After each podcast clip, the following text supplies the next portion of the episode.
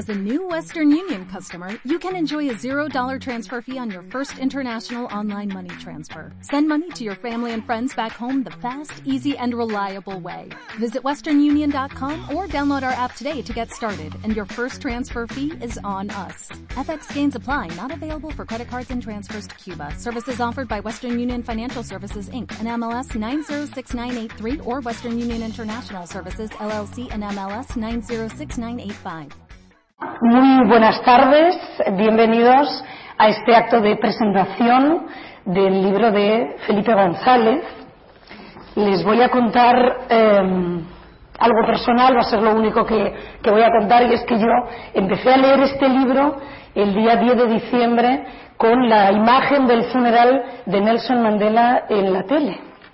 Esto es absolutamente cierto y da fe Felipe que pongo, empiezo a leer el día 10, funeral de Mandela. Y mientras veo la imagen de Mandela por televisión, eh, sonriendo, mientras veo a Obama hablando de Mandela, Felipe me va hablando desde su libro de la falta de liderazgo. Me va hablando de, que no hay líderes em, globales, eh, mundiales, y en una especie de unión casual, mientras yo sigo viendo a Mandela en televisión, Felipe me habla del propio Mandela en el libro y me dice, habla de él, dice, una persona desprovista de rencor que nunca ha querido pasarle factura a los que se la tenían que haber pagado, esta es su grandeza histórica, después de estar más de 20 años en la cárcel, antepuso el interés de su país a cualquier otra consideración de índole personal. Y así es como yo empecé a leer el libro de Felipe, pues viendo la despedida de un, de un auténtico líder global, ¿no?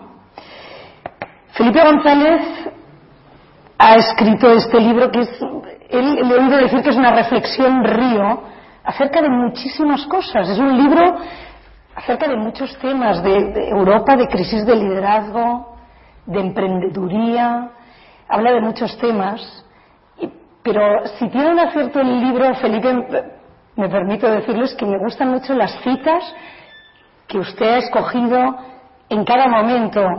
Y voy a citar una de ellas, que es la de Salvador Dalí.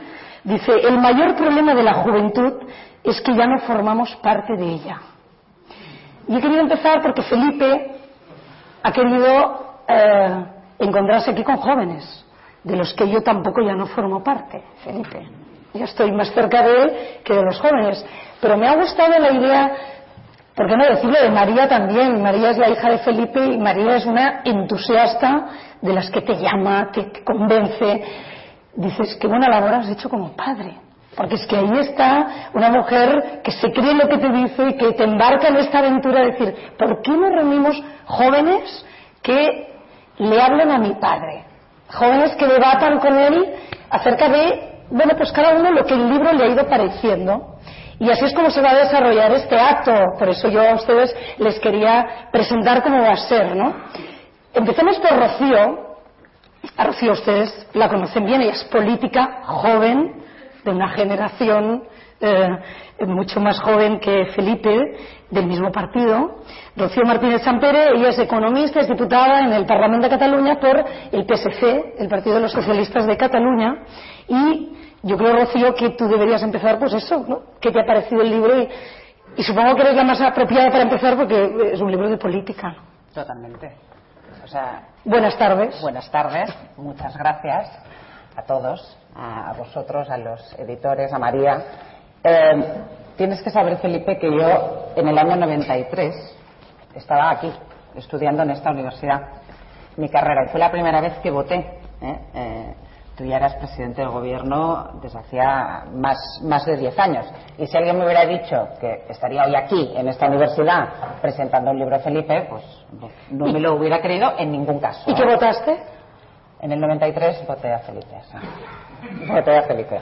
Eh, en todo caso, eh, digo que no me hubiera imaginado, tampoco es que fuera una aspiración vital presentar un libro, pero no me lo hubiera imaginado en ningún caso y por tanto aunque el libro fuera muy malo, hubiera estado aquí, Claudia, la verdad, verdad. O sea, solo por estar aquí hubiera estado. Pero Lo que pasa es que el libro es un muy, eh, es un muy buen libro, y lo digo muy en serio, porque habla de política. ¿eh? Pide el rescate de la política, de lo que hemos perdido, y el rescate de la buena política, ¿no? no que la contrapone bastante a esta política banal, que se trata de listar unas ciertas vaguedades en lugar de imaginar soluciones donde los temas conflictúan entre sí, donde se multidimensionan, ¿no? Es muy fácil decir yo defiendo la igualdad y la libertad.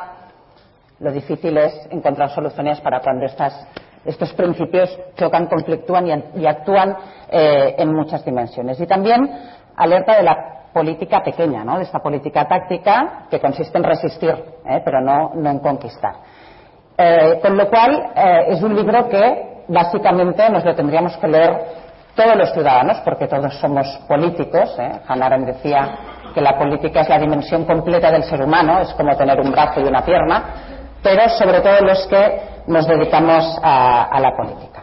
Yo tengo muchísimas preguntas, nos han permitido hacerte un interrogatorio, pero em, desde los distintos temas que tratas, Europa, economía y liderazgo, hablas muchísimo de liderazgo, luego iremos a él, pero déjame empezar por Europa, por las preguntas que me ha sugerido el libro sobre Europa o lo que tú llamas mejor que Europa el desafío de gobernanzas, ¿no? Eh, porque aquí está claro, o sea, los mercados, nadie llama a los mercados. Tú coges el teléfono y los mercados no se ponen al teléfono. Llamas a Obama y Obama se pone al teléfono. Llamas a Europa y nadie se pone al teléfono. Al final acabas llamando a Merkel por cansancio, porque es la única que te podrá solucionar algún tema. Pero falta una dimensión política en Europa. Lo que me preocupa, y esto lo explicas muchísimo en el libro, lo que me preocupa es que a mí me da la sensación de que en la actualidad se ha roto el demos europeo. Y por lo tanto la pregunta es, ¿podemos hacer política sin comunidad política? podemos hacer esto y relacionado, y relacionado con esto y, acabo. Y sobre todo le podemos hacer de arriba abajo.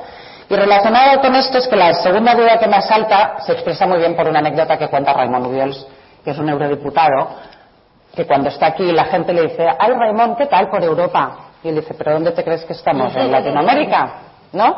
Entonces, nunca nos hacemos la pregunta al revés. No es qué esperamos de Europa, sino qué hacemos nosotros para construir Europa igual llegamos a la conclusión de que no hacemos casi nada y tenemos una falta de credibilidad absoluta en que Europa nos importa. Tenemos un programa electoral de igual, ¿eh? de nuestro partido y Europa está al final en un apéndice aburridísimo, lo hemos dicho mil veces lo mismo. ¿Cómo recuperamos la credibilidad nosotros? Déjame provocarte. Rubalcaba y Rajoy se tienen que presentar a las europeas. Bueno, pues. Bueno, vamos a ver. Eh, son muchas cosas. Primero, la anécdota que se intercaló en la lectura del libro de, de Gemma, la, la muerte de un tipo excepcional como Nelson Mandela.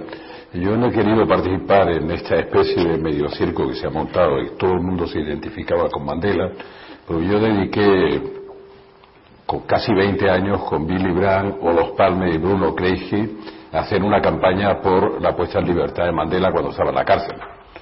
Y después vi en el funeral a gente que esperó a 2008 para considerarlo no organización terrorista. Estaban allí diciendo que era una maravilla Mandela, pero hasta el 2008 no se dieron cuenta. Por tanto, eh, me pidieron que hiciera cosas, que escribiera, que hiciera reflexiones sobre Mandela, pero me resistí porque temía lo que iba a pasar. Estaba en la Feria del Libro de Guadalajara. después ya entrando en materia, estas cosas que se montan. el libro responde a una reflexión río, efectivamente, que arranca en el 96, eh, una vez eh, dejada la responsabilidad de gobierno, eh, y, por tanto tiene muchos pasos. y creo que hay una conexión interna. Uno de los temas preocupantes del, río, del libro, esa reflexión río, es Europa y cómo evoluciona Europa y otra, muy, desde el punto de vista político importante, es cómo comprender esto que llamamos, pero no analizamos nunca, el fenómeno de la globalización, cómo nos está impactando y cómo estamos siendo absolutamente incapaces de encontrar una, una respuesta, yo digo desde mi tribu, de, la izquierda, una respuesta a la nueva realidad internacional. Y eso está mezclado con un análisis, como decís bien, sobre los problemas del liderazgo, liderazgo en crisis y crisis de liderazgo, ¿no? las dos cosas que se están. Eh, debajo de eso, ¿qué hay? Hay una crisis de gobernanza de la democracia representativa, que ha saltado en pedazos por multitud de impactos. Eh, y no es solo el impacto de la globalización, que es el primero y el más serio, es decir, la sensación del ciudadano de que vota a sus representantes de democracia representativa, pero que las decisiones que se van a tomar en el espacio público que comparten no se corresponden con los desafíos que tienen, por ejemplo, esto, por eso se dice, los mercados, lo acaba de decir el ministro de, de Hacienda otra vez, no tolerarán, los mercados exigen, los mercados, bueno, esta renuncia a representar los intereses generales nos lleva a que esa crisis de gobernanza, que es de todos los estados-nación que componen Europa, 27 y medio, Croacia se incorporará ahora, 28, están con esa crisis eh, de gobernanza, hemos oído decir hace poco tiempo y casi responde a tu pregunta, a mí me irrita mucho, ¿no? decir al propio presidente del gobierno, digo con el máximo respeto, y decir, bueno, veremos a ver qué decide hacer Merkel en la nueva etapa de gobierno para saber por dónde va a ir Europa. Hay una renuncia explícita a ser actores en la construcción europea. Y por eso estamos perdiendo rapidísimamente relevancia también en el nivel europeo. Eh, Europa entera padece una crisis que se, se parece mucho a la nuestra, que es una crisis de falta de adaptación, si queréis, de distracción sobre el fenómeno que se estaba produciendo a nivel mundial en los últimos 20 años. Por lo tanto, Europa no ha hecho prácticamente nada de lo que yo creo que tenía que haber hecho, se tendría que haber responder y adaptarse con una respuesta eficiente al nuevo fenómeno de la globalización. Y para cómo, la gestión de la crisis ha sido una gestión profundamente equivocada. Es decir, eh, si la comparan con la gestión de la crisis que se ha hecho en Estados Unidos, solo por tener ese ejemplo, aunque con ellos compartimos algunos problemas, en Estados Unidos han ido con políticas activas luchando contra la crisis, aquí se ha impuesto esa política agónica de sufrimiento eh, inacabable. Yo cuando oigo decir ahora a cualquiera eh, en Europa, lo están haciendo ustedes bien, esas reformas están funcionando, sigan, sigan.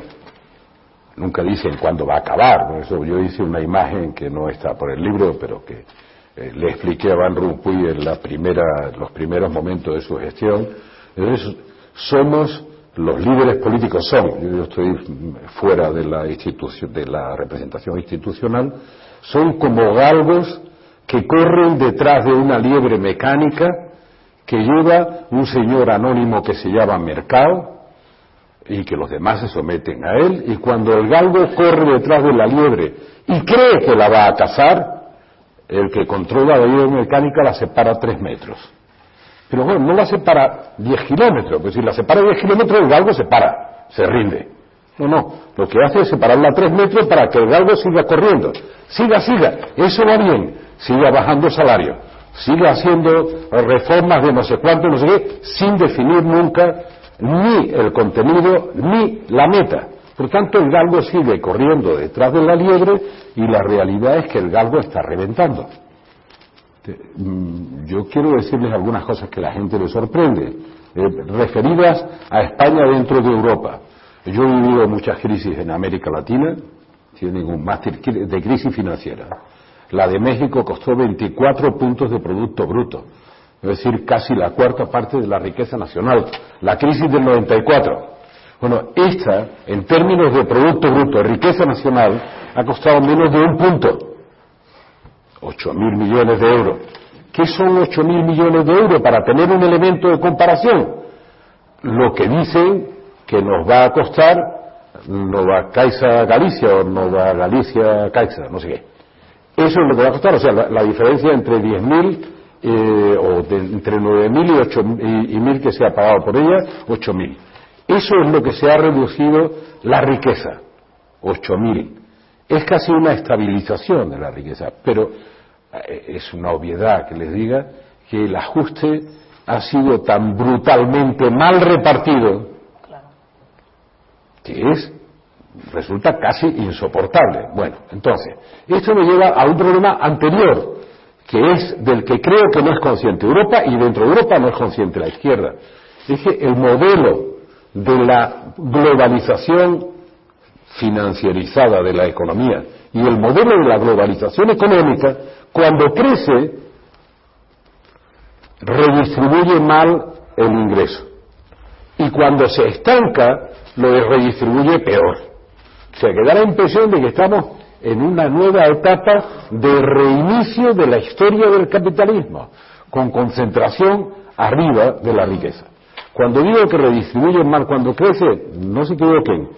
En América Latina se ha crecido mucho en los últimos años, se ha aguantado bien la crisis en comparación con Europa, pero el crecimiento que ha eliminado pobreza, por tanto hay menos pobres, sigue siendo con una redistribución muy injusta del ingreso, que es lo que ha estallado en Brasil. Entonces, el demos europeos.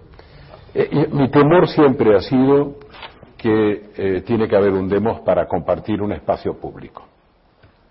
Que Europa está llena de una inmensa diversidad de culturas y que para construir ese demos había que introducir algunos elementos, algunos de ellos incluso intangibles, ahora que se habla de los sentimientos de pertenencia con profusión, como la ciudadanía europea. Bueno, en el Tratado de Maastricht, antiguamente, hace veintipico años, cuando lo firmamos, había un capítulo que me atribuyen a mí, pero mi autoría intelectual no existe, era una creación italiana, intelectualmente la de la ciudadanía italiana, ya saben que en Italia se conceptualiza muy bien y se ejecuta muy mal. Por tanto, ellos habían creado el concepto, pero no lo podían llevar a la práctica. Yo lo introduje en el tratado, el gran tema de la ciudadanía europea, con bastante incomprensión, porque sé que tiene que haber un demos europeo. Y para que haya un demos europeo tiene que haber una ciudadanía europea. Y para que funcione de acuerdo con los principios que defendemos, tiene que haber un nivel de representatividad política que se quiebra institucionalmente cuando se va subiendo. ¿Tenemos la oportunidad de hacerlo o estamos de verdad sometidos al dictat de las circunstancias, sean los mercados o sea la señora Merkel? Sí, sí, yo ya no tengo votos que pedir, ¿eh?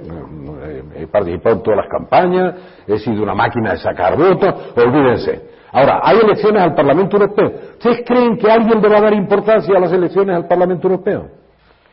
Bueno, pues solo la institución del Parlamento Europeo, de la cual podría salir un gobierno, un ejecutivo europeo, no del nivel de los nacionales, que plantara cara a esa coordinación desequilibrada de los gobiernos eh, que integran la Unión Europea, Solo de ahí se podía sacar una alternativa diferente a la política que está haciendo Europa. Pero Europa no es lo que hacen los alemanes o los franceses o lo que se hace en Bruselas. Europa somos nosotros. Lo que pasa es que no somos conscientes de que somos. Estábamos muy contentos cuando había grandes transferencias de fondos y ahora estamos muy cabreados porque parece que lo que hemos hecho mal, que también lo hacen mal ellos, todo se debe a Europa. Eso es muy típico de todos los países. ¿eh? Eh, el éxito, cuando existe, se lo atribuyen los gobiernos nacionales. Y los fracasos siempre se buscan a otros, en este caso a Bruselas. Eh, ya que estamos en el tema europeo, Jordi, Jordi que es gran experto en todo este tema, Jordi. Creo que aquí tú podrías también dar tu, no sé, tu visión, lo que te ha parecido el libro y alguna pregunta para avanzar en este tema y ya después, Sergio, cambiamos y nos vamos a los emprendedores. Em, bueno, pues sí, es, em, es interesante eh, estar en, la presentación de, este libro sobre, em, eh, sobre liderazgo desde mi posición en este momento. Me dedico, como dices tú, Gemma, no sé si soy un gran experto, pero sí que me dedico en cuerpo y alma a, la democracia en Europa y a, temas de democracia europea. Y, en, este, en este trabajo que, que, tengo, pues eh, vivimos un momento em, complicado porque está derivada de la democracia europea, está eh, teniendo consecuencias económicas, que se trata muy bien en el libro, consecuencias no económicas que son también muy peligrosas. Yo, yo, yo, mm, bueno, yo pienso que lo primero que hay que hacer es recomendar la lectura de este libro. Em, hay que leerla si se hace política, como, como muy bien decía Rocío, o se es ciudadano político. También hay que leerla para situar la crisis española en un contexto más allá de lo nuestro, más allá del ombliguismo, más allá de mirarnos siempre, eh, ¿no? entender que hay unas tendencias globales, entender que hay una gobernanza europea y que las cosas no pasan simplemente porque somos un desastre o eh, porque Europa es mala, sino que hay unas explicaciones más profundas que en el, libro em, van, eh, saliendo, yo creo que de un modo eh, muy bien entretejido con otros aspectos más de fondo sobre lo que es el liderazgo, la emprendeduría, etcétera. A mí me, siempre me ha quedado la frase que, decía Javier Solana de cuando él era ministro de Exteriores y llamaba a Felipe González después de, un Consejo Europeo. Una vez le llama y dice, bueno, Felipe, ¿cómo ha ido esto? ¿no? ¿Cómo ha ido esta reunión? Y dice, bueno, para Europa muy bien, para nosotros más o menos. Bueno, pocos líderes eh, hacen este tipo de, reflexiones en ejercicio. Porque el más o menos es el que te da o te quita votos y el muy bien es el que no te los da, como ha explicado eh, Felipe. Yo creo que esto es una de las, puede ser una buena definición de muchas de las maneras de las que, de las que el libro habla de liderazgo. En el libro hay muchas claves sobre cosas que hemos hecho mal. Y, creo que, es, una buena reflexión, uno puede aprender mucho. Y yo te voy a hacer una pregunta sobre lo que hemos hecho bien. ¿Qué hemos hecho bien en una cosa muy concreta? Eh, en este país, en 12 años han entrado 7 millones de personas, más o menos. Eh, al término de estos 7 años nos hemos eh, encontrado con una crisis que nos ha llevado del 9 al 27% de paro y, no tenemos una Marine Le Pen, no tenemos un PBB, no tenemos una Aurora Dorada, no tenemos una reacción populista como la tienen Finlandia, Reino Unido, Italia, prácticamente todo nuestro entorno. Además, Em, este año ha salido el, estudio de, PIU, de, actitudes eh, sociales, y España ha salido como el país del mundo más tolerante con la homosexualidad, por encima de Canadá, por encima de Alemania, etcétera, Cuando tú eras presidente del gobierno, sabes muy bien que esto no era el caso. Eh, nos hemos convertido en un país que de las, 15, de las 12 ciudades más grandes de España, ocho han tenido una alcaldesa en los últimos 15 años, donde ha habido paridad de gobierno en siete años, donde eh, las tasas de, participación femenina en el Parlamento son parecidas a, superiores a las de Alemania, por ejemplo.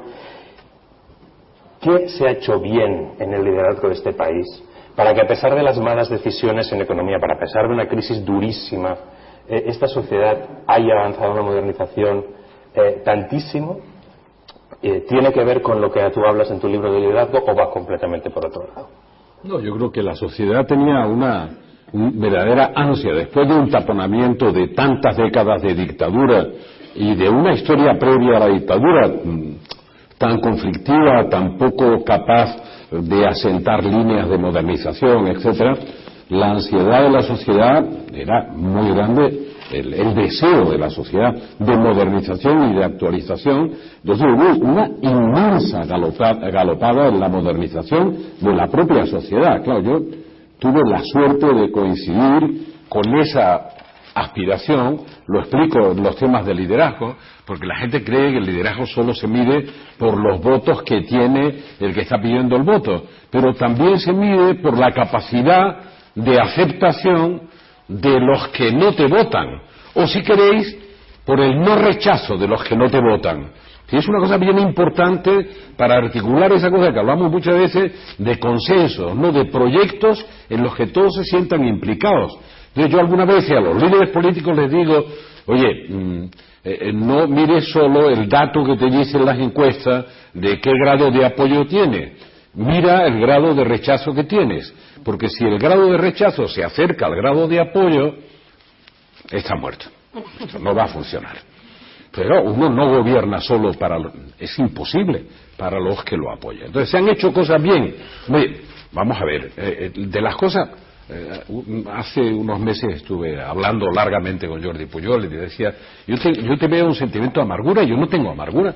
Yo sí tengo un cierto sentimiento, me vais a perdonar, de desposeimiento porque hemos hecho cosas que, son, que están muy bien y que íbamos asentando una sociedad cohesionada, ahora diré las partes positivas, y se han hecho bien, con tranquilidad. Entonces, hablaré en dólares porque son los homologables. Cuando teníamos 6.000 o 6.500 dólares per cápita, que fue cuando Ernest Lluch eh, presenta el Sistema Nacional de Salud y lo ponemos en marcha, y es verdad que hicimos algo con Fernando Abril, eh, padre, ya muerto también, el pobre, que eh, le pedimos que hiciera una comisión para eh, analizar la sostenibilidad del sistema, pero decía, bueno, si el sistema era financiable con 6, 7, 8 mil dólares per cápita, ¿qué nos ha pasado para que ahora, ya ha dicho los datos de Producto Bruto, hemos perdido un punto de Producto Bruto, no sea sostenible cuando pasamos de 30 mil dólares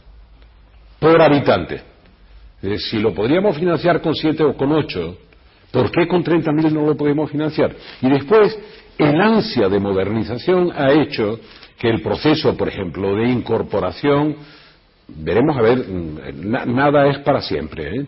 No, créanme, la historia eh, nos enseña que hay regresiones y a lo mejor estamos empezando una seria.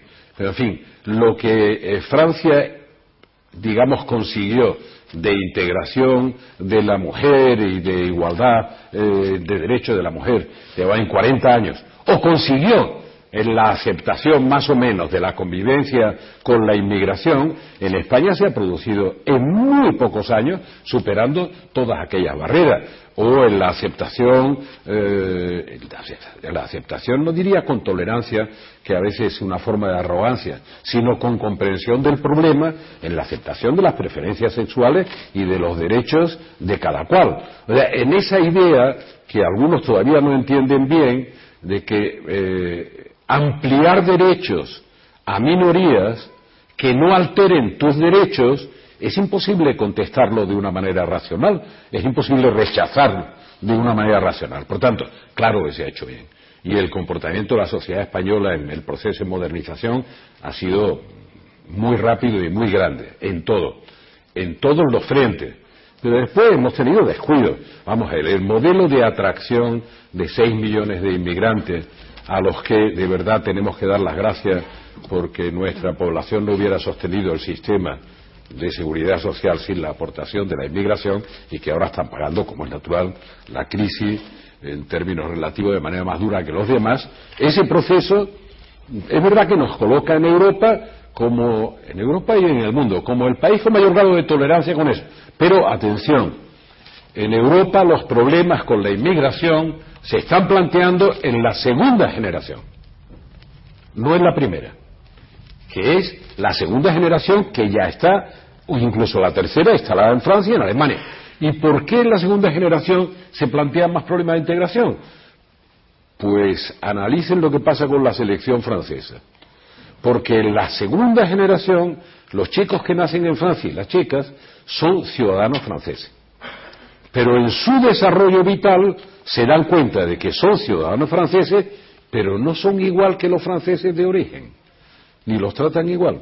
Y eso les produce un rechazo muchísimo más duro que el que no tenían sus padres que llegaban a Francia a intentar ganar dinero para sacar adelante a sus familias del, norte de África y que su única preocupación era esa. No había otras preocupaciones. Por tanto, claro que hemos hecho cosas bien, pero vamos a ver, eh, eh, en medio de esa galopada hacia las cosas que se han hecho bien, se nos ha venido encima un cambio copernicano de la realidad mundial que produce fenómenos que al otro día lo comentaba, como por ejemplo, todos los movimientos antiglobalización de los años 90, denunciando la globalización como un fenómeno eh, con una nueva forma de imperialismo para explotar no sé cuánto, no sé qué, han desaparecido. ¿Por qué han desaparecido? A mí lo que me sorprende no es que aparezcan y desaparezcan, lo que me sorprende es que nadie se pregunte por qué han desaparecido, si tenían esa vitalidad y esa fuerza en los 90. Pues porque la realidad ha demostrado que la historia de que era una nueva forma de imperialismo para dominar no sé cuánto se ha dado completamente la vuelta. Y la globalización, a quien ha favorecido en términos relativos más, ha sido a los que teóricamente iban a ser colonizados de nueva forma a los países emergentes, Asia, China y tal, de pronto la gente dice, bueno, pues no era como pensábamos. Pero a pesar de todo nos siguen avanzando diciendo ¿y cuáles son los fallos del modelo? Que en Europa ha agarrado completamente este. Vea, Jordi, tiene tareas por delante, por delante, porque Europa ha estado bastante distraída con el tema de la ampliación, que era inevitable. El único análisis que ha hecho comparativo de qué es lo que aspiramos a hacer o hacer lo hicieron en 2000 después de aprobar el euro con el programa este de la Agenda de Lisboa 2000-2010. En el 2010 Europa pensaba que iba a ser la primera potencia económico-tecnológica del mundo, superando a Estados Unidos, con el mejor sistema de cohesión social. Ha llegado 2010, que coincide con el año, después de dos años trabajando, en que presentamos el informe sobre el futuro de Europa. Y lo que me duele de la situación es que era evidente que en 2010 no éramos ni con mucho, ni siquiera habíamos avanzado como potencia económico-tecnológica, habíamos perdido relevancia en todos los terrenos y nadie hizo un análisis para enterrar la agenda de Lisboa y hacer otra cosa distinta. Hicieron un entierro de tercera, nadie se preguntó, ¿pero dónde están los fallos? Y ahora tenemos otra agenda, que no se llama ya agenda, para que no llame la atención, hasta 2020. Yo contiene los mismos errores, porque siguen sin hacerse las preguntas. Se comparaban con Estados Unidos y ni siquiera miraban para Asia. Y resulta que ahora se encuentran en un sándwich de Estados Unidos con una política de reindustrialización que no entienden, porque creen que es de proteccionismo, no se entiende en Europa, por una parte, y por otra parte Asia, con China siendo responsable del 40% del crecimiento del Producto Bruto Mundial. Es una broma. Estados Unidos del 12,5%.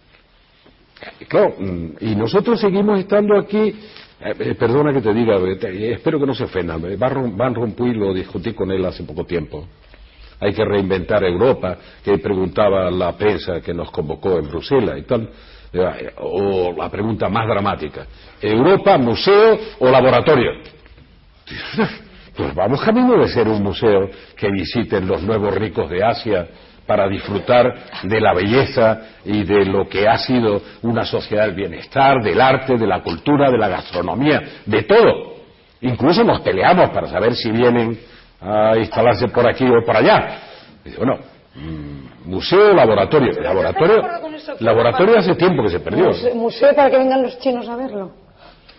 Bueno, y ojalá vengan, por lo menos. Yo no soy tan pesimista. Yo no soy tan, pesimista. No, no, no, soy tan pesimista con la economía europea, pero, pero ¿Y tan optimista con la asiática? Con la asiática yo no se lo cambio y como ciudadano europeo y esto es un tema muy importante. nadie, es decir, el, eh, el, coste del modelo asiático en libertades y en otras cosas es muy, es muy fuerte. Por lo tanto, yo creo que además en el libro no dices esto, lo que dices es hay que mirar a Asia, no hay que copiar a Asia. Eh, hay que mirar a Asia, ¿no? Y es, eh, que hay que tener un ojo abierto hacia cada lado, está clarísimo pero mi, em, con el libro, por ejemplo, mi, temor es que se lea este libro y se diga, bueno, por ejemplo, las soluciones a emprendeduría, ¿no?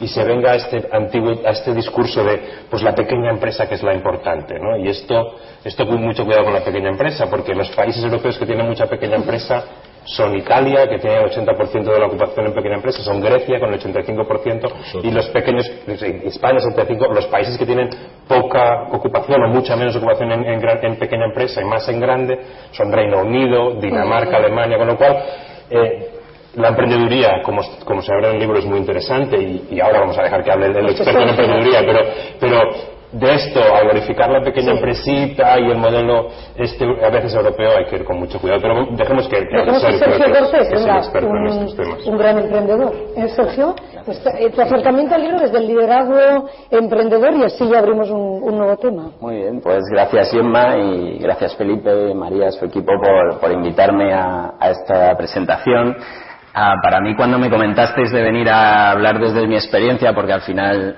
yo lo que sé hablar es de emprender, ¿no? que es lo que he hecho en los últimos 7 ocho años. Eh, una satisfacción fue descubrir que en el libro gran parte del contenido está muy orientado al fomento de la cultura emprendedora y a los factores que impulsan la emprendeduría en, nuestro país. Y, además, eh, eso está al final, con lo cual mm, me encantó todavía más, porque ya sabéis que en un libro que se titula En busca de respuestas y el liderazgo en época de crisis, al emprendedor por definición nos toca el papel eh, del positivismo, del optimismo, ¿no? Mejor dicho. Y por tanto sabéis que nosotros siempre vemos el vaso medio lleno, ¿no? Ah, por tanto, yo creo que mi rol en esta mesa es decir que el vaso está medio lleno, es posible, hay mucha gente que lo está haciendo y lo está haciendo bien, y en el libro, eh, donde he encontrado muchas, muchas respuestas y que ahora comentaré el por qué, principalmente lo que me ha generado es hacerme muchas preguntas, ¿no? El por qué fui emprendedor, por qué he hecho todo esto, por qué quiero seguir haciéndolo y qué me hace a sufrir cada día esto que es la historia y la aventura de emprender, ¿no? Eh, yo quiero comenzar muy brevemente por, un poco mi historia, porque me da un poco pie a muchos de los factores que Felipe yo creo que cuenta en su, en su libro muy bien.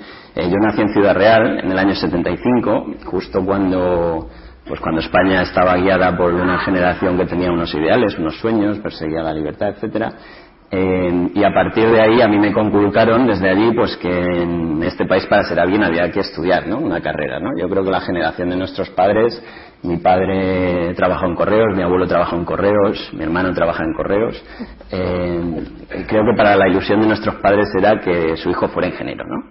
Entonces yo fui a la universidad en, aquella época, en aquella época eh, en Ciudad Real obviamente no había universidad, por lo tanto enlaza también con algunas de las cosas que, cuentas en el libro, ¿no? El modelo educativo. Y yo tuve que irme a Madrid a estudiar, ¿no? Y ahí estudié ingeniería y después también fruto de la formación me tuve que ir a París a, acabar los estudios, ¿no? Eh, todo esto, al final, iba pasando porque yo perseguía unos sueños, ¿no? Cuando me he hecho estas preguntas, para, para ver las respuestas que me daba el libro, he encontrado que lo que Felipe dice que básicamente nadie nos enseñó a transformar el conocimiento en una oferta personal, ¿no? que añada valor a los demás, es plenamente verdad, ¿no? A mí me enseñaron conocimiento en la universidad, yo no descubrí que quería ser emprendedor hasta el año 2004-2005, una época que había pleno empleo en este país eh, y que nadie pensaba en que esto de la emprendeduría era importante. Y cuando he mirado hacia atrás he descubierto que cuando he emprendido lo he hecho por dos motivos principalmente, que él trata en el libro. ¿no? El primero es por perseguir los sueños y por la pasión, ¿no? o sea, por, por tener las ganas de transformar algo. ¿no? Por tanto, quiero acabar un poco con lo que es el compromiso cívico que tiene que, desarrollar la emprendeduría en la sociedad. ¿no? Hasta ahora estáis hablando de, de liderazgo político, de liderazgo social, de Europa, etcétera. Yo creo que emprender es liderar también en el ámbito cívico de la sociedad y por tanto el equilibrio entre el compromiso cívico y el compromiso político es, importante y más en, los tiempos que corren. ¿no? El segundo factor ha sido la formación. Por eso a mí me gusta mucho cuando, cuando reflexionamos sobre que para emprender, eh, hasta ahora, una capacidad que tenemos nata, eh, Felipe dice que, que todo niño es un emprendedor nato, ¿no? La sociedad, el sistema educativo hasta ahora, pues parece que se ha empeñado en, ponernos trabas de ese factor de emprendeduría y por tanto siempre que miro hacia atrás, cualquiera de los cambios que he hecho que ha fomentado eh, que yo me lanzara esto de hacer empresas y no solo hacer empresas, sino apostar, invertir en otras en las que también crees, eh, el factor de la formación siempre ha cambiado mi vida, ¿no? Desde que tuve que cambiar de país, desde que tuve que cambiar de mercado. Yo trabajé en, Francia en la arquitectura, vine aquí en la era de la construcción, la burbuja inmobiliaria.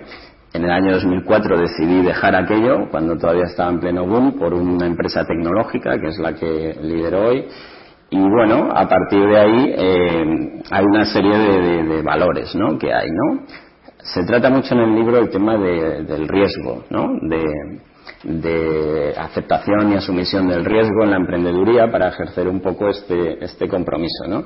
Y eso eh, me hace ser eh, un poco crítico con esta especie de burbuja del fomento del espíritu emprendedor que vivimos en los últimos años y por eso quiero abrir el debate con esto, porque es verdad que ahora parece que todo el mundo quiere ser emprendedor, ¿no? Y se trata muy bien en el libro la, diferencia entre empleador y empleado, entre la redistribución de la emprendeduría, etcétera, entre, entre cosas que realmente nos obligan a tener un compromiso en que estamos eh, impulsando, ¿no? Porque eh, realmente es verdad que para emprender hay que asumir riesgo, pero las consecuencias de ese riesgo no son iguales en función de tu situación. ¿no? Y yo creo que la respuesta a emprender para alguien que realmente su única opción es emprender, pues es una cosa que la tenemos que valorar con respeto y que el resto, tanto el liderazgo público como el liderazgo emprendedor, pues de alguna manera tiene que tratarlo. Y por tanto, bueno, con esto básicamente acabo eh, y lanzo una pregunta eh, y me gustaría saber un poco ¿Cómo tratas tú el equilibrio entre lo que es la sociedad civil, este, este liderazgo que el tejido empresarial o la, gente que realmente quiere emprender en su vida ah, tiene que tener en equilibrio un poco con, el liderazgo político? Es decir, eh, a mí no me gusta nada esa famosa frase que los políticos tienen la culpa de todo, ¿no? Porque no la tienen, ¿no? Todos tenemos nuestra parte de culpa en este pastel y todos tenemos que, que empujar, ¿no? Así que me gustaría que nos contaras un poquito cómo lo ves. Bueno, eh, vamos a ver. Yo primero quiero decirte que cuando nadie hablaba de emprendedores ni se usaba el término, en la segunda mitad de los años 90, eh, en Barcelona hice varias reuniones sobre aprender a emprender, aprendizaje, emprendizaje, etcétera, sobre una base que has descrito bien. Eh, yo, y estamos además en la Pompeu Fabra, me reuní con los rectores de Andalucía y con algunos decanos en el 99. Y ya entonces discutí con ellos esta idea de la que, de la que das cuenta ahora, que era, vamos a ver, eh, eh, eh, la educación la entendemos como transmisión de cantidad y calidad de conocimientos adquiridos o acumulados. Bueno, partamos de la hipótesis de que hay centros de educación o de formación que transmiten muy buena cantidad y muy buena calidad de conocimientos. Por tanto, que el título que te ofrecen, está Pera por aquí, todavía, me parece, eh, y Pera Portabella, Pera Portabella está por aquí, eh, y no sé, sí, sí, ya lo he visto, ya lo he visto, y el no lo quiero mirar más para que no lo mire todo el mundo. No sé si se acuerda que en el año 99, 2000 o 2001, desayuné en su casa con su hijo mayor. Todavía me duele el cuello de mirarlo, ¿no? Con uno de sus hijos que tenía, eh, yo qué sé, tropocientos máster. Y además estaba dudando entre sí aceptar otro máster que le ofrecían, porque era brillantísimo, imagino que sigue siéndolo, eh, una universidad.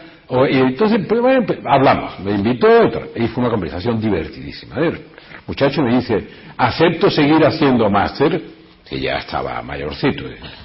o me pongo a trabajar. Digo, no, yo creo que lo primero que hay que hacer es desaprender en el sentido de acercarte a la realidad. ¿Qué es lo que falla en, nuestro proceso de formación de eso que se llama capital humano? Que te pueden dar una buena cantidad y calidad de conocimientos, pero como no te entrenan para hacer uso de ese conocimiento y transformarlo en una oferta que añada valor, siempre recuerdo a Machado aquí porque dice, como un socialista solo piensa en añadir valor todo necio confunde valor y precio. Da igual. Aunque sea para hacer una ONG, por favor. Para hacer una empresa pequeña, que seguramente no querrá seguir siendo pequeña. Que si se lo permiten las circunstancias irá creciendo, que es lo que ha pasado en Estados Unidos.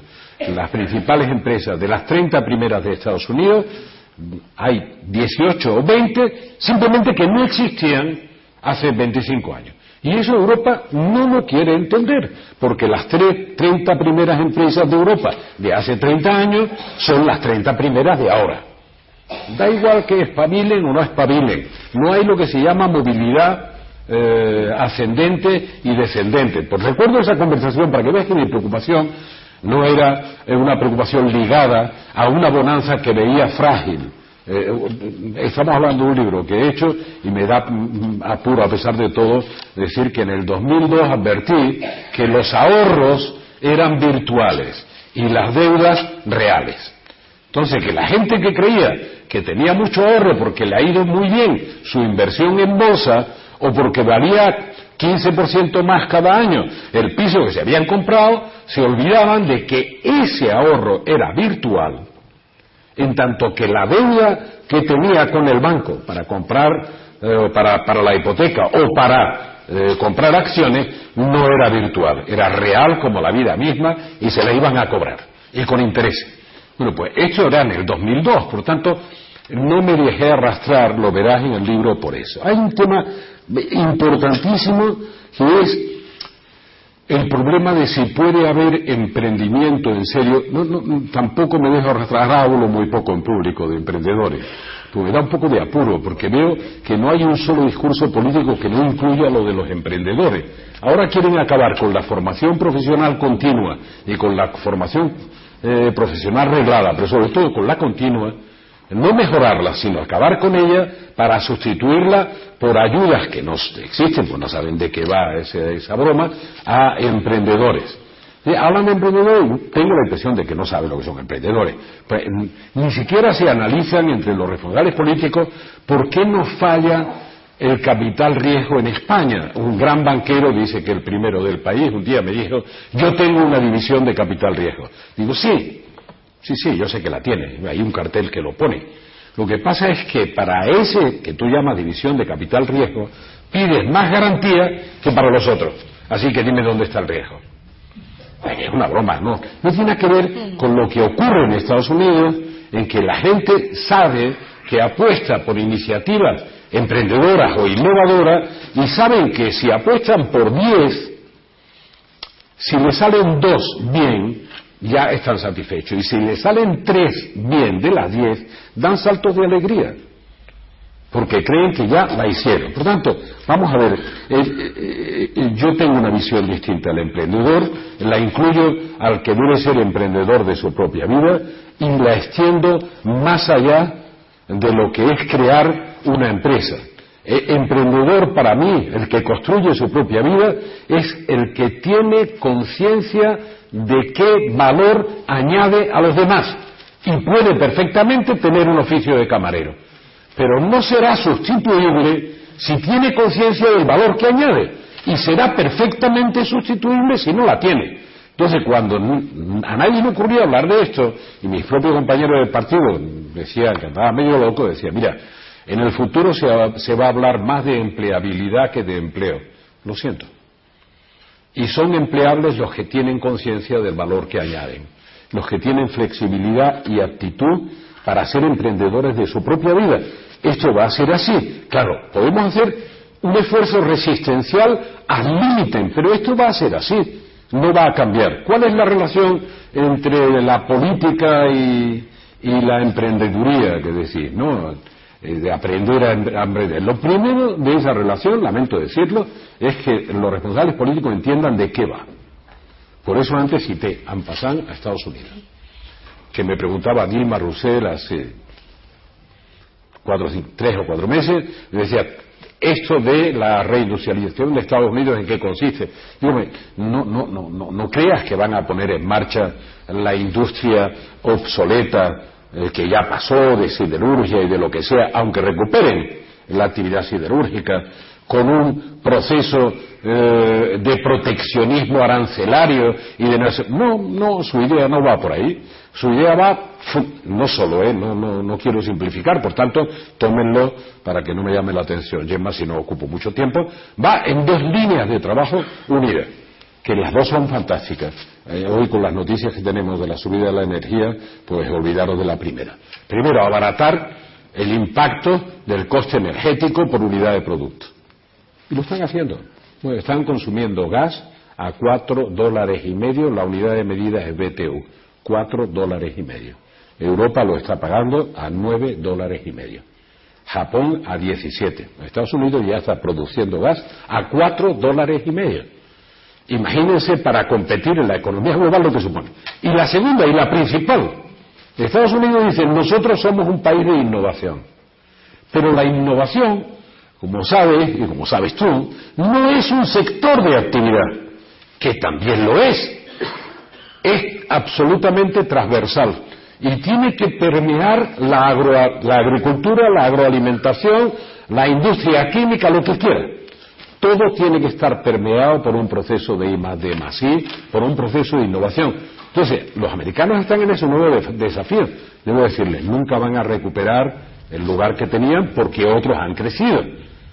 Porque nosotros, este occidente desarrollado, ha producido la revolución tecnológica y la derrota del comunismo.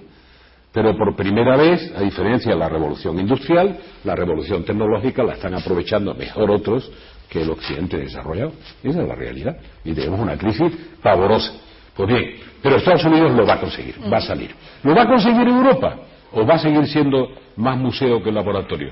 No veo, lo siento por ti, Jordi, no veo ninguna iniciativa en serio. Mira que me he llevado dos años otra vez, para mi desgracia, en la sala de máquinas de Europa. Digo, para mi desgracia, para mi desgracia me desesperaba eh, la hegemonía del pensamiento burocrático en todo el proceso de toma de decisiones y la pérdida de los derechos que corresponden a la comisión, que es una pérdida, digamos, que se ha aceptado. Sea, la, comisión tiene el derecho de iniciativa, hace años que lo perdió, muchos años, ¿eh? y tiene la obligación de ejecutar las decisiones que se toman después de sus iniciativas en el Consejo. El único que planteaba iniciativa, el último que planteaba iniciativa de la Comisión era el pobre Jacques Delors que hace 20 años que salió de la comisión. Desde entonces, ejercer el derecho de iniciativa para llegar al Consejo Europeo y decirle a la jefes de Estado y Gobierno, estas son las iniciativas, sobre esa trabajan ustedes, se ha sustituido por iniciativas intergubernamentales, vale decir, alemanas, con algún apoyo o alguna crítica de Francia. Punto. Y los demás a tragar. Por tanto, Sí, no, relacionado con esto que estaba, que estaba contando ahora, porque efectivamente en el libro se habla muchísimo de, crisis económica, ¿no? Yo creo que es verdad que al final hablas de, emprendedores, pero en este concepto de ser casi de autonomía, ¿no? De ser libre cada uno para gestionar sus propias aspiraciones vitales. O sea, este es el concepto de emprendimiento. Tú dices liderazgo de cada uno en su propia vida. Pero cuando luego mm, hablas eh, más de, la crisis económica, insistes mucho en un cambio de modelo productivo, donde mm, apostemos por la educación y por la innovación, con esta visión que acabas de contar de la innovación como algo en la innovación de procesos, o sea, horizontal, eh, a todos los sectores, em, porque tenemos que competir en un mundo donde si no ganamos productividad con eso, pues no, vamos a saber eh, competir en el buen sentido. Y eso es verdad, pero a mí, mm, o sea, lo que no me acaba de cuadrar es que si nos fijamos y aceptamos todos ¿no? que, el, gran déficit, el déficit real en nuestro país en estos momentos se llama eh, paro y empleo o la generación de empleo, a mí me preocupa porque en el sector servicios, en cambio, o en la mayor, o digamos en el sector no de servicios industriales, pero sí de atención a las personas, eh, para tener más calidad eres menos productivo, para que me entienda todo el mundo. O sea, si tú quieres eh, en, un, en, un, colegio seguramente eh, puedes dar una mejor calidad con eh, mm, menos niños por maestro o si queréis otro ejemplo ya cogido al límite si quiero hacer una buena tortilla de patatas que requiere mucho tiempo y mucho amor pues voy a ser muy poco productiva ¿no? si la hago muy rápida voy a ser muy productiva pero la calidad va a ser mala ¿no? entonces ahí ahí hay, hay, hay, dos cosas que no, acaban, que, no, que no acaban de casar si tenemos que volver a generar empleo con innovación y educación, pero también mm, intensivos en trabajo. ¿no? Entonces, eh, ¿de, dónde va a venir este, este nuevo cambio de, eh, modelo productivo? No, no, la verdad es que no quiero inquietaros metiendo más lío, ¿no? más lío del que está en mi pensamiento, porque realmente el libro dice buscando respuestas y créeme, la desgracia es que voy a cumplir 72 años y sigo buscando respuestas. Y a veces tengo conversaciones con gente que tiene 25 y ya tiene todas las respuestas y me inquieta. Pues cuando tengan 72 como yo, ¿qué pensarán de sí mismos? Pues ya tienen todas las respuestas. Entonces, yo creo que de verdad, de verdad estamos en un cambio civilizatorio a nivel global. Y hay que buscar cosas hay que buscar respuestas. Por tanto, hay que hacerse preguntas. La que tú haces es absolutamente justa. Por eso introdujo un elemento más de distorsión que a quien más le va a preocupar es a mis eh, compañeros de tribu ideológica, entre ellos tú. Pues sí, lo voy a introducir. Vamos a ver. Como he dicho, tengo 72 años. A mí me molestaría que alguien me dijera que deje de trabajar. Me molestaría. Seriamente. No sé si estoy lúcido, o incapacitado o no capacitado, me da igual. Pero ¿quién manda en eso? Primero, es una pregunta mm, que me hago a mí mismo y hago a todos los demás. Pero para colmo, eh, a pesar de lo que se discute, tenemos dos activos por cada pensionista, no por cada pensión. Como hay más pensiones que pensionistas, tenemos menos de dos activos, dos afiliados a la seguridad social. Por hablar con precisión, porque ahora vamos a vivir durante un año o dos años con un lío, con las cifras de paro tremenda. Y si ustedes no se quieren despechar para nada de por dónde va el paro, cuántos se fueron de España, cuántos se aburrieron de ir al INEM y no sé cuánto y tal, sigan el número de cotizantes a la seguridad social. Eso no va a engañar a nadie, punto. Y cuando sumen el número de cotizantes y vean el número de jubilados que en el sistema que tenemos, que comparto, solidario, tienen que cobrar su pensión de lo que se saca de esa cotización, verán que nuestra relación es de 2 a 1. Y dentro de 10 años, esto pregunta, el problema se va a agravar. ¿Por qué? Porque habrá, no, no se fijen en la cifra, habrá 1.200.000, 1.300.000 jubilados más. Jubilados más, quiero decir, gente de mi edad. Algunos incluso que querrían trabajar, ¿eh? como yo. Y habrá, o muchos que querrían trabajar como yo. Y habrá ¿Cuántos empleados más? La construcción nos ha costado un millón y medio de empleos. Vamos a recuperar 500.000 del, como mucho, ¿eh? en velocidad de crucero, cuando ya la Sareb acabe de hacer las cositas que está haciendo, que no sabemos muy bien lo que es y no sé cuánto, y ojalá no sea el Fobaproa mexicano, cuando vean en, le preguntan a tío Google, y este tipo que habla de Fobaproa, pregunten por lo que es a tío Google del Fobaproa y ya, se van orientando. Bueno, pues entonces, ¿podemos recuperar 500.000? Va a faltar un millón. ¿De dónde sacamos el millón? Es tu pregunta. Y además yo propongo que haya más productividad por hora de trabajo y que se incremente la competitividad por excelencia, es decir, introduciendo innovación. Y todo el cuadro, visto con la mentalidad que tenemos, que es la nuestra y la de todos, todo el cuadro ahorra empleo o pierde competitividad. Si lo hacen mejor, eres menos competitivo. No es verdad. Solo vamos a competir con excelencia. Toda Europa está empeñada y la OCDE en que tenemos que seguir bajando salarios para poder competir con China. Y bueno, bueno, ¿hasta cuándo? Si todavía están al 10%. digo, todavía no he dicho la barbaridad, o sea, que no, me la, no me la tomáis en cuenta. quiero saludar a Dolores. Dolores. Eh, ya, yo la estoy saludando con mil gestos.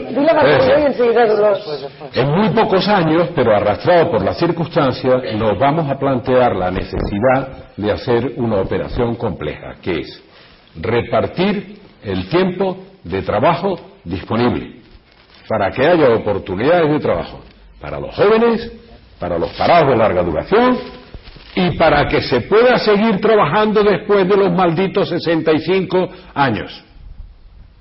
Pues todo eso. Repartir el tiempo de trabajo disponible. Claro, si eso supone meter en la miseria a todo el que trabaja, no sería aceptable. Para no hacerlo, le pediría a los sindicatos, algunos amigos tengo por aquí, saben de lo que hablo, que propongan ellos, antes de que lo proponga cualquiera, la patrona no lo va a proponer eh, por el momento, que las dos terceras partes del salario se vinculen a la productividad por hora de trabajo. Por tanto, que si uno trabaja seis horas, para que el hijo trabaje seis horas, que está en paro, si uno tiene una empresa con tres turnos, porque tiene 24 horas, o con dos, si echa horas extraordinarias, y puede hacer cuatro turnos de seis horas sin aumento de coste indirecto del factor trabajo y pagando productividad por hora de trabajo, podemos empezar a plantearnos cómo se redistribuye el tiempo de trabajo disponible, mejorando la productividad y la competitividad, que es un problema de innovación, es un problema de formación para la competitividad. Si no, mi opinión, a lo mejor no es esa la respuesta, yo hago la provocación y ya está. Yo no tengo la responsabilidad de aplicarla, pero si no es esa, lo que digo es que por el camino que vamos, que vamos no hay respuesta. Habrá un millón doscientos mil o trescientos mil eh, jubilados más dentro de diez años. Habrá tres millones de cotizantes de la seguridad social más dentro de diez años para mantener la cobertura actual. Pues la primera cifra es segura, siempre añado una cosa de la que me arrepiento, salvo que la ministra de Sanidad haga uso de su apellido, es seguro que seremos un millón doscientos, serán un millón doscientos mil más. Eh, pero la otra no es segura, por eso he hablado de la construcción, que destruyó un millón y medio de empleo y que va a recuperar quinientos mil. Pero da igual que esta no sea la respuesta. Fíjate, lo que importa es que alguien se atreva a provocar las preguntas que son imprescindibles para salir del agujero en el que está España y Europa. Mm, Sergio, sé que estás pidiendo la palabra, pero los eh, Buenas tardes. No, a ver, realmente yo vuelvo a reivindicar el tema de la innovación y la emprendeduría desde lo digital. A mí una de las sorpresas del libro, sorpresa, exacto, o sea, en temas digitales. Sí. Entonces, una de las. Oye, Felipe está en Twitter, ¿tiene cuenta de Twitter? No, pero tiene espíritu tuitero, o sea, os explico. Para mí ha sido una de las sorpresas del libro, o sea, yo estoy acostumbrada. O sea, te da la impresión que entiende lo que son las redes sociales. Sí, sí, o sea, y que entiende el cambio de paradigma, sobre todo este, este pequeño avance o esta pequeña diferencia en la comunicación que creo que en sus propias palabras lo cambia todo, absolutamente todo. Por eso realmente creo que sí hay oportunidades realmente en la economía digital, en la emprendeduría y en la innovación. Yo, sin ir más lejos, Sergio hablaba de sí mismo, yo creo que soy todavía más extrema que él mismo. Yo soy una freelance por vocación. Yo no quiero tener una empresa. Yo estoy muy bien como estoy, me gano la vida desde un blog, o sea, empecé con un blog y a partir de entonces eso ha sido mi plataforma. Me, me he creado mi propia página web, me lo he hecho yo, o sea, freelance y un poco destacando lo fácil que es emprender y montarse un no gran negocio, no una gran empresa, no una gran multinacional, pero sí. Exacto. no, no, no lo decía por publicidad, sino porque realmente soy una freelance convencida que no quiere crecer, que, que si tuviera la oportunidad de tener una empresa y la he tenido, tampoco la quiero porque vivo muy bien así. Vivo como una jubilada sin estar jubilada. O sea, hago lo que me apasiona, tengo tiempo de hacerlo, leo lo que quiero, aprendo lo que quiero y trabajo en lo que quiero. O sea, que estoy encantada. Pero que no creo que sea un caso único. O sea, montarse el e-commerce en España está al 2% del Producto Interior Bruto. En Gran Bretaña está al 8%. No somos tan distintos. Ese 6% es una oportunidad de negocio espectacular. Y muy fácil, ya os digo. Yo tengo alumnos a los que les digo, montaros un e-commerce. O sea, si son cuatro clics. O sea, quizás no para alguien de, de, de 50, de 40, pero para alguien de 20, os aseguro que montarse una tienda de comercio electrónico de algo que les apasiona. Conozco casos de uno, uno reciente de pastelería vegana. Una cosa, pues que uno se pone a buscar en internet, si uno es vegano, pues sabe que los pasteles llevan grasa animal y puede ser una oportunidad de negocio. O yo que sé, de distribución de sushi por Barcelona, yo que sé. Cualquier historia de internet es tan fácil como eso, en cuatro clics, abrir el negocio autopromocionarse en redes, porque en Internet no hace falta que te publicite un gran medio, no hace falta invertir en publicidad, tu propia red de amigos y de contactos acaba siendo tu mayor red de difusión, etcétera. O sea, realmente yo somos micromedios, se habla de las redes sociales como social media, ¿no? Como medios sociales, las redes nos pueden autopromocionar también. Y yo os digo, incluso llegando a hacer la competencia a grandes empresas. Yo es algo, os voy a poner un ejemplo que ya no ocurre, pero que ocurría antes. Tú antes ibas a buscar una información corporativa del Ayuntamiento de Barcelona, de la Generalitat, de, de cualquier organismo público, público-privado, de cualquier gran empresa, y aparecía antes el bloguero de turno que había pegado, cortado y pegado esta noticia en su entorno que no la de la gran corporación. ¿Por qué? Porque todo esto avanza a un ritmo vertiginoso y las grandes empresas no se caracterizan precisamente por la flexibilidad, sino por todo lo contrario. O sea, para cambiar el sistema que gestiona la web de la gran empresa tienes que pasar por 800.000 permisos, controles, mm. etcétera, y en cambio el vecino del quinto, con cuatro clics, cambia y aparece una nueva red social que triunfa, que resulta que ahora la ha comprado Movistar y va a triunfar un montón. Pues ya el, el, vecino del quinto es mucho más rápido en montarse una estrategia de difusión y de promoción en esa red que una gran empresa. O sea, yo creo que realmente esta oportunidad de flexibilidad y de rapidez de respuesta y de, el amateurismo, yo hay una idea que a mí me gusta mucho y es una idea, de, en fin, dice que no hay grandes genios, lo dice un, lo dice un, un, un escritor norteamericano que no me gusta especialmente, pero da igual, Malcolm Gladwell, por, por, por, no, por citar, ¿eh? pero él dice que si disponiendo de 10.000 horas de tu tiempo para dedicarlas a algo que te apasiona, cualquiera puede ser un genio. Él dice que, que, que Einstein no era un genio, sino que tuvo 10.000 horas para dedicarse a algo que le apasionaba. Realmente yo creo que en Internet tenemos recursos como para desde muy jovencitos dedicarnos a lo que nos apasiona. Bueno, después de esta con las 10.000 o con las que claro, optimista, quiero, quiero plantearte algo que tú dijiste el otro día cuando tomábamos un café, tu hija de 14 años te preguntó, mamá, yo voy a, toda la vida voy a estar oyendo hablar de crisis. Una niña de 14 años que prácticamente solo oído hablar de crisis, ¿no? A mí me encantó porque acaba este libro precisamente diciendo un poco que son ellos los que van a tener que construirlo. Nunca han tenido entre las manos herramientas tan potentes para cambiar las cosas. Y mm. además estamos en un momento de cambio de paradigma en el que todo lo nuevo va a triunfar, o todo no, o tres de cada diez nuevas van a triunfar, pero hay que ensayar y errar, evidentemente, aunque sea muy yankee, es, es así. Y en la que, pues ya os digo, tienen más herramientas que nunca para cambiar las cosas. Yo estoy convencida de eso. No, puedo estar más de acuerdo. La desgracia es tener 72 años. Yo creo que nunca ha habido. Digo de verdad, ¿no? Como decía Dalí. Sí, sí, pero lo digo, en serio. ¿Por qué? Yo creo que nunca ha habido más oportunidades, debo decir, y más riesgos. ¿Más riesgos para qué? Para quien no acepta que el mundo cambió. Y por tanto, eh, tiene una ceguera voluntaria o involuntaria frente a la inmensa cantidad de oportunidades que existen. Por tanto, lo que hace, digamos, es una oposición a lo que ocurre puramente resistencial y no creativa y dinamizadora. Eh, eh, mira, Dolores, no, no, no, no, tiene algo que ver con lo que dice o mucho que ver con lo que dice y con mi preocupación por las redes sociales. Te voy a decir primero el tema conceptual, para mí. Eh, la importancia de las redes sociales que ni siquiera los grandes medios de comunicación, aunque hablan de ellos, se han dado cuenta de, la importancia que tienen, y obviamente la política no se ha dado cuenta de la enorme importancia de las redes sociales, es, además de la globalización del sistema financiero de la economía, y de la, globalización de la economía, el factor de crisis de gobernanza de la democracia representativa más serio que existe, porque no hay ninguna, ningún responsable político dispuesto en serio a analizar cómo se interactúa con las redes sociales. Les daré algunas cifras que son absolutamente contrastadas. Cuando una noticia ocupa cuatro columnas en un periódico tradicional o en una cadena de televisión, hace un mínimo de 20 días o entre 20 días y dos meses que ya está el germen en las redes sociales. Es apasionante. Dice cuando a nosotros nos llega la lluvia torrencial, hay meteorólogos que están anunciando que llega la, la lluvia torrencial hace dos meses. Dos meses mínimo, eh, o máximo, o 20 días.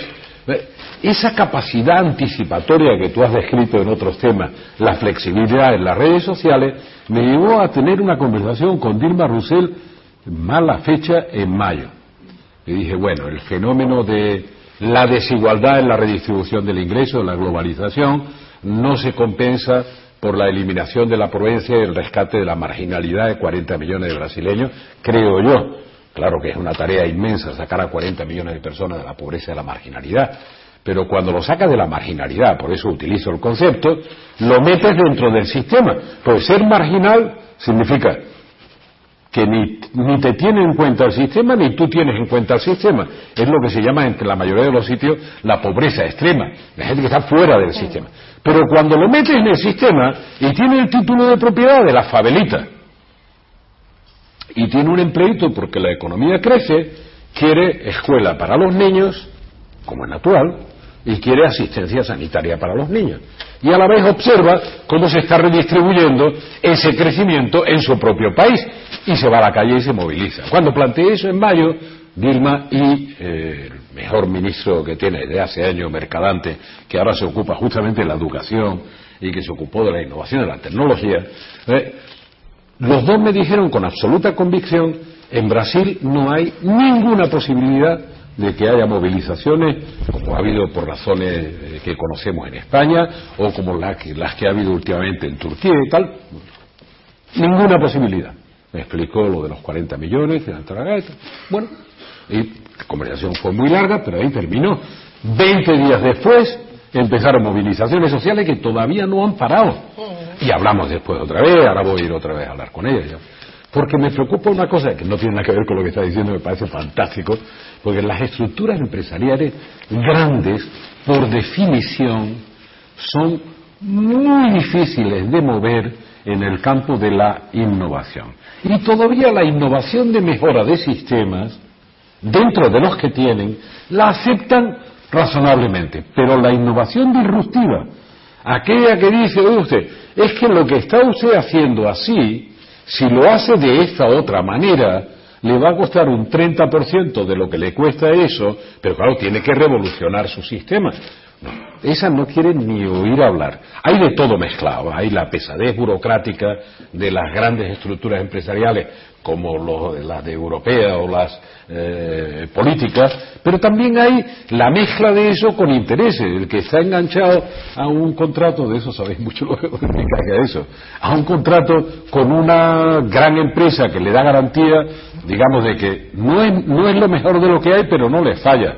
Va a ser que cambie y le falle y su jefe lo eche. Pero lo que me preocupa el, fondo, en el fondo, y estoy en esa nueva búsqueda, lo hago casi todo un poco como lobo solitario. Es cómo se puede dialogar con las redes sociales. Cuando veo las reacciones políticas frente a los movimientos sociales, que prácticamente todos se generan a través de las redes, conozco una panoplia de reacciones políticas.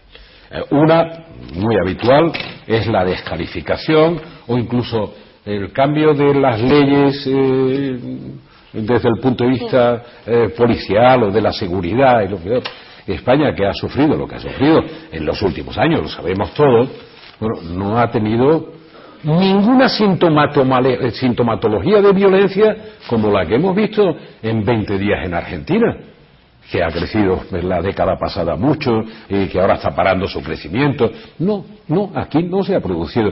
Hay que reconocer las cosas como son. Por eso no sé cómo se ha atrevido el jefe superior de policía a decir si la ley la quieren hacer por otras razones, por razones de seguridad no. Ha dado el número de manifestaciones, el 8% de veces que ha tenido que intervenir la policía y de, ese 8%, el 4 o el 10%, no te fíes de las cifras, en las que ha habido que, que, hacer una intervención donde ha habido choques de violencia mínimos, pero los ha habido. Cifras que no justifican. Entonces, ¿por qué responden los líderes políticos y lo veo mucho en América Latina, bueno, si hay redes sociales convocando una manifestación o una cacerolada, yo llamo a los míos para que hagan una contramanifestación y no sé cuánto. Lo cual incrementa la crispación. ¿Por qué no aprovechar de las iniciativas en las redes sociales aquellas que puedan ser positiva desde el punto de vista crítico y constructivo y dialogar con las redes sociales para ponerlo en marcha, incluso aprovechar el, el, voluntariado subyacente para que eso tenga una dinámica positiva. Yo estoy de acuerdo en una cosa para que no creáis que me he vuelto un viejo novedoso que hace demagogia. Eh, la suma de las indignaciones no dan un programa de gobierno. Esto quiero que lo sepan porque esto es así, cualquiera que lo analice, eh, por tanto, para gobernar uno no puede sumar todas las indignaciones y decir, de esto me sale un paquete de gobernanza perfecto. Pero ¿por qué no dialogar con las redes sociales? ¿Por qué no, cuando se sabe y hay mecanismos de detección que eso se está produciendo, ¿por qué no aprovechar el liderazgo que existe en abundancia a través de esas redes sociales para hablar con ese nuevo liderazgo? que dice, es que no tiene, son antipolíticos, no tienen nada que ver con la política. En parte es verdad, pero solo en la parte en que identificamos la política con la política tradicional, convencional. Están haciendo igualmente política. Les contaré un ejemplo, uno solo, eh, les va a impresionar, y cortito. ¿Recuerdan el, cómo se llama ese, el tifón ese que destruyó una ciudad en el centro de, en el centro de Estados Unidos hace como 8 o 10 meses. ¿Dónde era? Ohio, right? No, no, no, no, no. No, no, uno, uno de estos de, los circularitos. No, no, no, no, un, no un tifón. ¿Cómo se llama? En Kansas, un tornado. Un tornado, un tornado, en Kansas. Bueno. Lo que impresionó al mundo fue la movilización de un montón de voluntariado en 300 kilómetros a la redonda. Lo que nadie se preguntó es cómo ese voluntariado estaba coordinado en cada puesto por los bomberos, por los eh, no sé cuánto, no sé, y cada uno sabía a qué punto tenía que ir, cómo tenían que coordinarse para ser eficaces en la lucha contra el tornado. Solo les voy a decir esta parte del invento. Es un manejo inteligente del diálogo con iniciativas a través de las redes sociales de un equipo de jóvenes que tiene Obama aparcado allí. He dicho, eso me interesa. Y tienen ustedes razón. ¿Cómo podemos hacer para trabajar juntos frente a catástrofe? Yo creo que Eso podríamos, resulta. Felipe, podríamos, ahora que estamos en los últimos 15 eh, minutos, Rocío me, me hacía ahora, me apuntaba muy bien, que poco hemos hablado de liderazgo político. Hemos hablado de crisis económica, hemos hablado de la emprendeduría, estábamos hablando de redes sociales, pero ¿y de la falta de líderes? De la falta de líderes en todos los terrenos, ¿no? Felipe, eh, no es solo una falta de líderes políticos, ¿no? Mira, con aquella, con, aquella, con aquella cosa cuando se cayó el muro de Berlín, del fin de la historia, lo recordáis, ¿no? Del fin de la historia y del mercado lo arregla, que fue una discusión que, que tuve con el viejo Bush, ¿eh? a no confundir con la fotocopia, era aquel sabía de qué iba, era, eh, me decía respecto a los países del este, no, eh, Felipe, tranquilo, si funciona el mercado, todo lo demás eh, se arreglará. Bueno, yo sé que no hay democracia sin mercado, pero también sé que hay mercado sin democracia, porque lo he vivido y los chilenos lo han vivido. Por tanto, eso es una pareja un poco rara, ¿no? El mercado y la democracia. Por tanto, le- pero confiar en que el mercado lo arregla significa confundir la economía de mercado con la sociedad de mercado. Y le- el ser humano, el ciudadano, no es una mercancía. Por tanto, la, la función del liderazgo político, obviamente, es representar los intereses generales, entre otras cosas, gobernando al mercado, no aceptando que el mercado le impone la gobernanza. Y lo que ocurre en los últimos 20 o veintitantos años, después de la caída del muro de Berlín, realmente es que ha habido, primero, la universalización de la aceptación del mercado en todos los niveles, desde el mandarinato chino hasta el sistema danés, pasando por el de Estados Unidos y tal. Salvo dos excepciones en el mundo que se están estrellando, pero salvo dos, todo el mundo acepta el mercado como una buena fórmula. Yo también, ¿eh? Lo que no acepto es que la sociedad se convierta en mercado. O sea, los seres humanos mm, no son mercados. Eh, acepto el mercado como iniciativa, distribución de recursos, etc. Bueno, entonces, ¿qué es lo que ocurre? Lo que ocurre es que cuando se plantea la crisis en la implosión del sistema financiero, a mí, una cosa que, la única cosa que me consoló de esa catástrofe que se produce entre 2007 y 2008 con Lehman Brothers y el hundimiento del sistema financiero internacional, y fue el grito generalizado de que los políticos hagan algo, que esto se ha hundido. Era la reclamación a voces de la política para rescatar al sistema financiero que funcionaba como un casino financiero global sin reglas, pues los casinos tienen reglas. Por lo tanto, funcionaba así, que lo rescate de sus propios errores, de la propia catástrofe que había producido. Y efectivamente, la política vuelve para rescatar a la banca. Lo que pasa es que ya llevábamos muchos años desentrenados, porque nos mandaban los mercados y no los políticos. Llevamos muchos años en el banquillo con poco entrenamiento. Y una vez que se produce el esfuerzo de rescate del sistema financiero, víctima de sus propios errores, no confundir sistema financiero con banco. ¿es? Aquí hay un deslizamiento, son parte del sistema financiero, pero los actores fundamentales de la crisis no son los bancos, son los actores del sistema financiero que funcionan en Wall Street o en la City, o en lo que sea, en agentes del sistema financiero. Pero al final, rescatan al sistema financiero, en Estados Unidos por lo menos están pidiendo que devuelvan el dinero que les dieron, a ver si aquí lo conseguimos, porque damos por perdido 40 mil millones y no sé por qué, pero una vez producido el rescate, a nadie se le ocurre decir, ¿y por qué no? Ya que nos han llamado para arreglar esto, lo arreglamos para evitar que vuelva a ocurrir. Bueno, pero no, se han quedado. La arremetida de la llegada de la política se ha quedado en el rescate. Y ahora estamos discutiendo en Europa, Jordi, si va a haber unión bancaria. Y hoy ha habido un conflicto entre la Comisión y el Parlamento, y es unión bancaria o un mecanismo de disolución de los bancos, que si es único, que si no es único.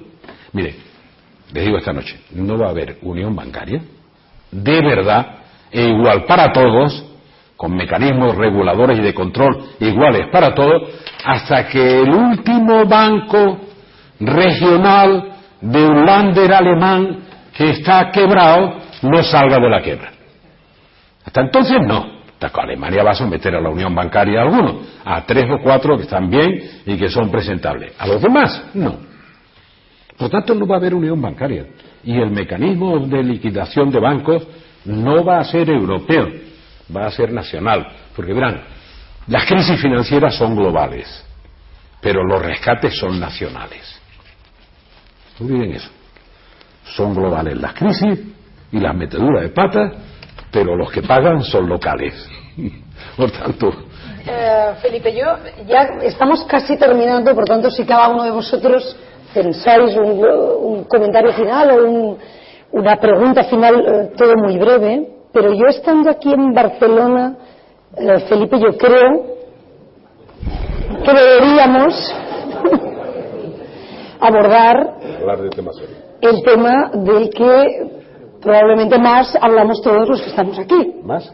Sí, más. Eh, si usted, Felipe, ahora mismo volviera a estar al frente del gobierno de España, ¿qué haría con lo que está ocurriendo ahora mismo y con el referéndum convocado por Artur Mas? ¿Qué haría? ¿Cómo, cómo actuaría? Es un tema extraordinariamente delicado. Yo digo, eh, eh, también veo a Miguel Roca por ahí, él sabe que yo no pierdo nunca la esperanza y además tengo una gran confianza en que hablando más allá de intereses que no sean fácilmente explicables, se puede llegar al entendimiento. Por tanto, yo apostaré siempre por eso. Pero tal como lo veo ahora, que me agobia, eh, me preocupa mucho más que me ha preocupado en, problemas tan o más graves que he hecho en otros momentos de la historia.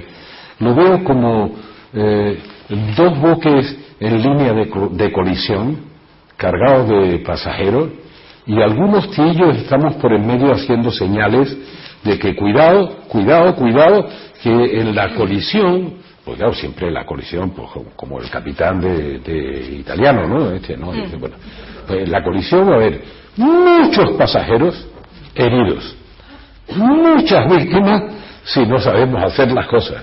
Y podemos tardar 25 años en recomponer los descosidos. Y además, a los que agarren por el medio de no sé cuánto, pues seremos ambiguos, no sé cuánto, no sé qué. Es decir, en el choque nos triturarán.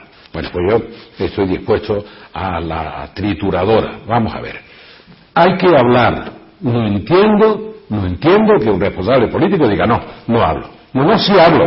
Aunque lo primero que tenga que decir es que mi convicción personal, más allá, a pesar del apoyo que da eso, de lo que digan las leyes y la Constitución, es que no es posible que se fracture el espacio público compartido que se llama España. Y nunca estaré por eso. Ahora, una vez aclarado eso, hablemos a ver cómo se puede rearticular esta realidad, esta convivencia y mejorarla, con qué tipo de reforma y con qué tipo de avance. Ah, si de lo que se va a discutir es solo de la mayor, pues la primera conversación agota todo el recorrido.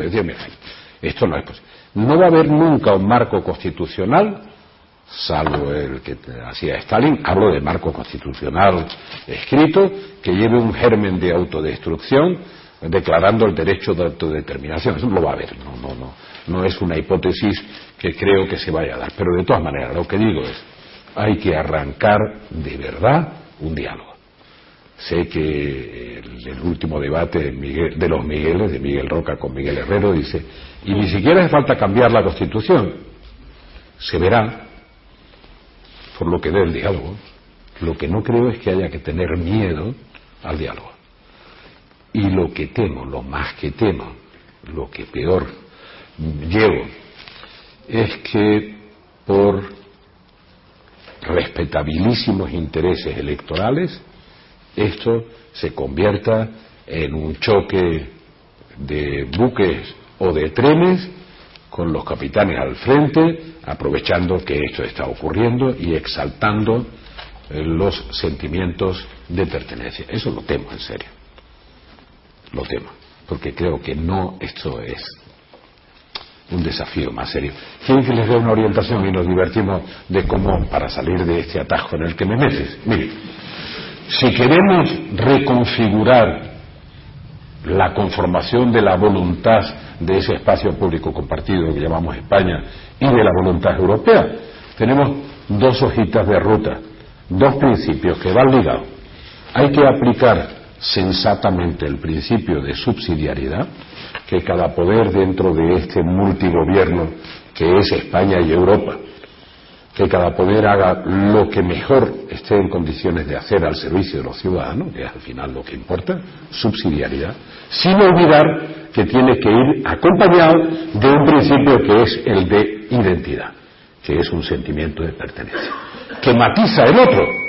Por tanto, subsidiariedad es una aplicación puramente racional, si quieren, qué es lo que mejor va a hacer Bruselas, por eso hay que aplicarlo así, y qué es lo que no es bueno que haga, porque es inútil que lo haga, como por ejemplo estar preocupado de los 2.500 quesos que se producen en Europa, salvo que haya un reglamento, que nos estén persiguiendo por comer un queso u otro queso, me parece un poco tonto, ¿no?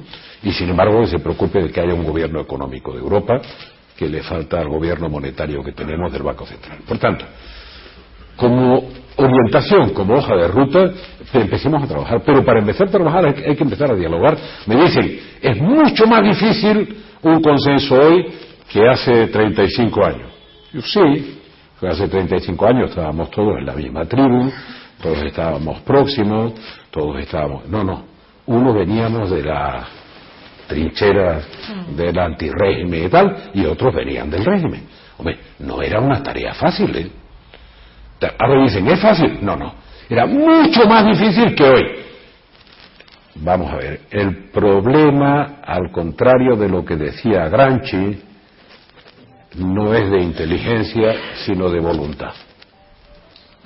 El problema se puede entender bien, hay inteligencia de sobra para entenderlo, se puede rearticular con las reformas que sean necesarias, y si hay dificultades de consenso, luego todo el mundo dice, es muy difícil ponerse de acuerdo hoy. Si no hay voluntad para ponerse de acuerdo, no. Es que a lo mejor tardamos mucho tiempo en ponernos de acuerdo.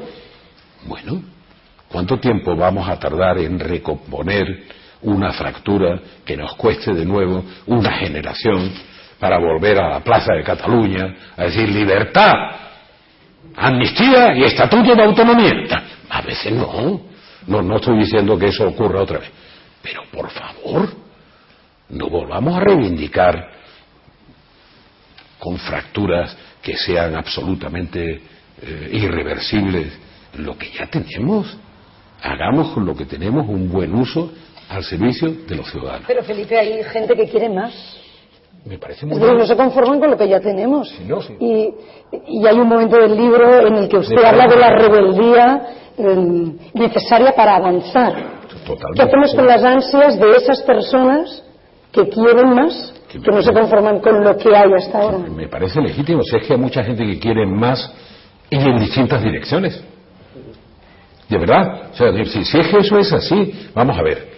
Eh, eh, eh, todo el mundo está, incluso en el último debate, todo el mundo habla de la España plural. La España es plural porque ideológicamente hay mucha fuerza y es diversa porque hay sentimientos de pertenencia completamente distintos. Es mucho más difícil de gestionar la convivencia entre los sentimientos de pertenencia que entre la pluralidad de las ideas. Eso siempre ha sido así. Hombre, mire, mm, la recomposición terminará, si hay acuerdo, como espero, hacia un proceso de federalización en la forma que quiera, en España y en Europa, por cierto, ¿eh? en España y en Europa. Claro, cuesta mucho trabajo decir eso porque los que están diciendo esto, no quiero mirar para ningún lado, pero los que están diciendo esto de la federalización son los que están en la barquita entre los dos buques señalando bandera roja, que se acerca la colisión. Y verán inútiles estos tipos, ambiguos, que no entienden nada. Y todo el mundo navegando hasta el choque frontal. Todo el mundo tiene derecho a defender sus ideas, pero tiene que respetar la de los demás. Primero. Y la democracia, esto se lo robo a Roca, la democracia es pacto. Pacto. Y pacto, obviamente, entre posiciones diferentes. Entonces, cuando ahora se reprocha a la transición haber sido pactista, se le reprocha nada más y nada menos que haber tenido vocación democrática. Ahora hay una nueva situación. Porque si hay vocación democrática, habrá un pacto de que renueve la convivencia para los próximos 30 años. Y no solo aquí, aquí y en Europa. Lo siento, ¿eh? Me ha metido en el jardín lleno. No, no, no, pero yo creo que es...